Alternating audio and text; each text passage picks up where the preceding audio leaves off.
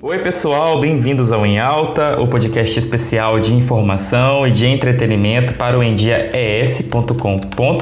Eu me chamo Luan Ribeiro. Se esta é a primeira vez que vocês ouvem o podcast, bem-vindos. Não deixem de ouvir os, os episódios anteriores tá? Tem muita coisa legal, é muito fácil achar, é só acessar arroba endiaes ou lá no meu Instagram, arroba Luan Ribeiro, vocês também têm um destaque lá com os episódios todos elencadinhos. É, lembrando que estamos no mês de junho, né? O mês que celebra o orgulho LGBTQIA+. E eu fiz uma seleção ali dos episódios que tem a temática de sexualidade, né? Para que vocês ouçam, envie para algumas pessoas que vocês acham que precisa ouvir, tá bom? Espero que vocês gostem. Hoje a conversa é com o Rodrigo Gork, mais conhecido como DJ Gork.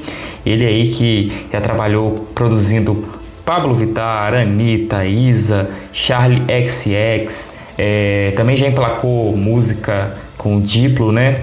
Uh, enfim, para quem curte o universo pop, é, o nome DJ Gork não é, é, desconhecido.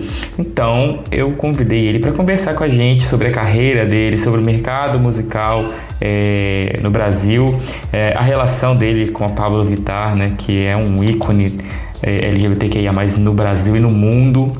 E sem mais delongas, vamos lá. Olá, DJ Gork. Fala pra gente, é, a sua vida, ela sempre esteve envolvida com a esfera artística ou você já pertenceu a outros setores? Bom, minha vida sempre foi pautada em música. Eu eu sou DJ, na verdade era porque hoje em dia eu sou DJ aposentado. Uh, eu sou eu, ah, de novo, desculpa. Eu sou barra era DJ desde os 21 anos de idade. Hoje eu tô com 40. Uh, ah, tive bandas. Uh, tive uma banda quando, quando tinha 18, etc. Mas a banda que uh, eu fiquei conhecido. É, eu tinha meus 24, 25 anos.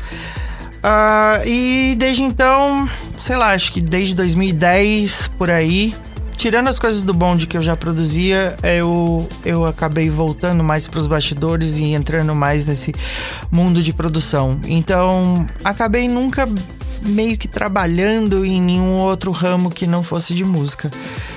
Tirando, lógico, emprego de adolescente, que sei, sei lá, já fui suporte técnico de, de internet. Numa época eu já trabalhei ah, em loja de disco e é isso não, não, não teve muito sucesso, não.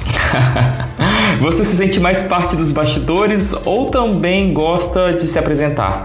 Caso sim, é, tem projetos próprios aí em vista?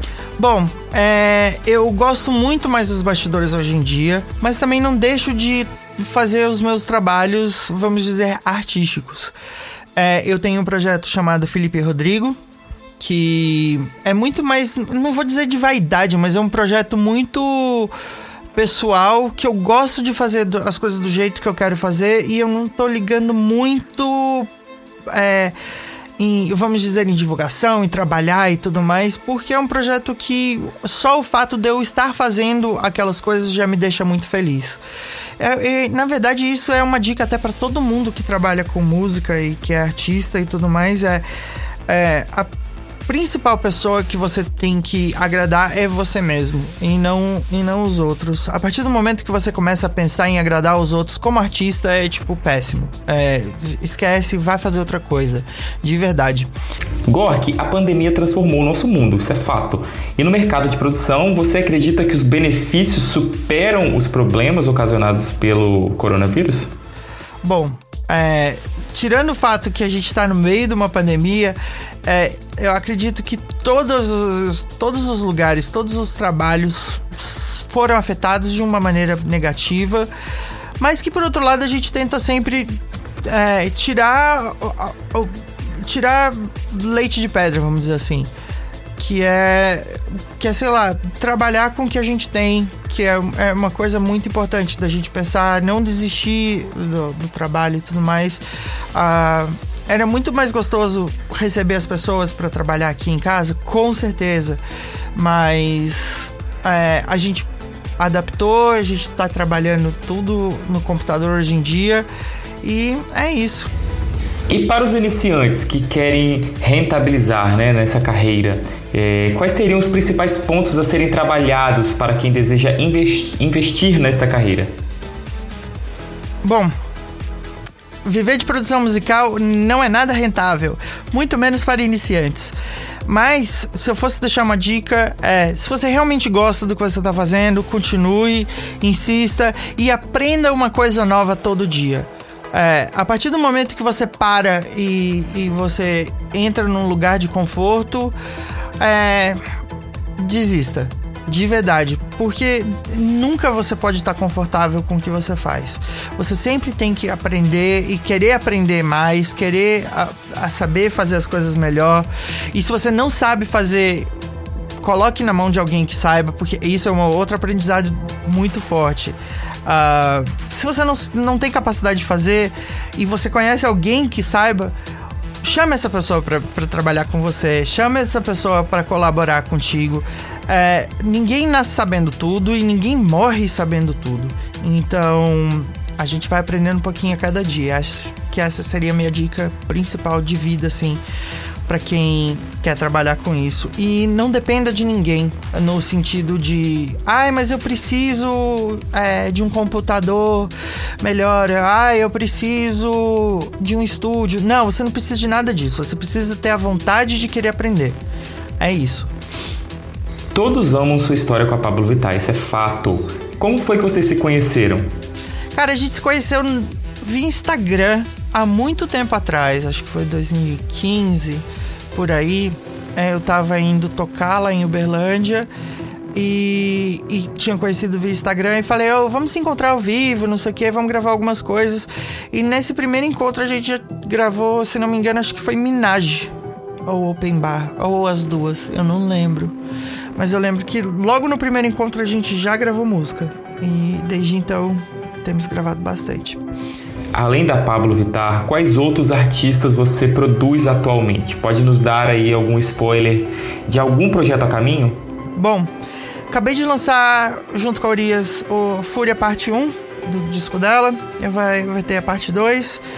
Uh, disco novo da Pablo vindo aí. Uh, temos mais outros, outros artistas novos que as pessoas não conhecem. Temos outros artistas grandes que a gente trabalhou também que daí não, não cabe a gente falar muito, é, dar spoiler pra, desses nomes, porque a gente não sabe quando que vão sair, mas tem bastante coisa que a gente.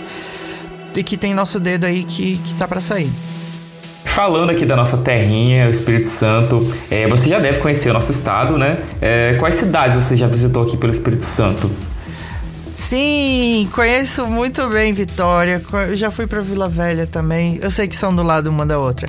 Ah, que mais? Quando era pequeno, passei férias aí no Espírito Santo. Meus pais odeiam porque a gente foi assaltado à, mão armada.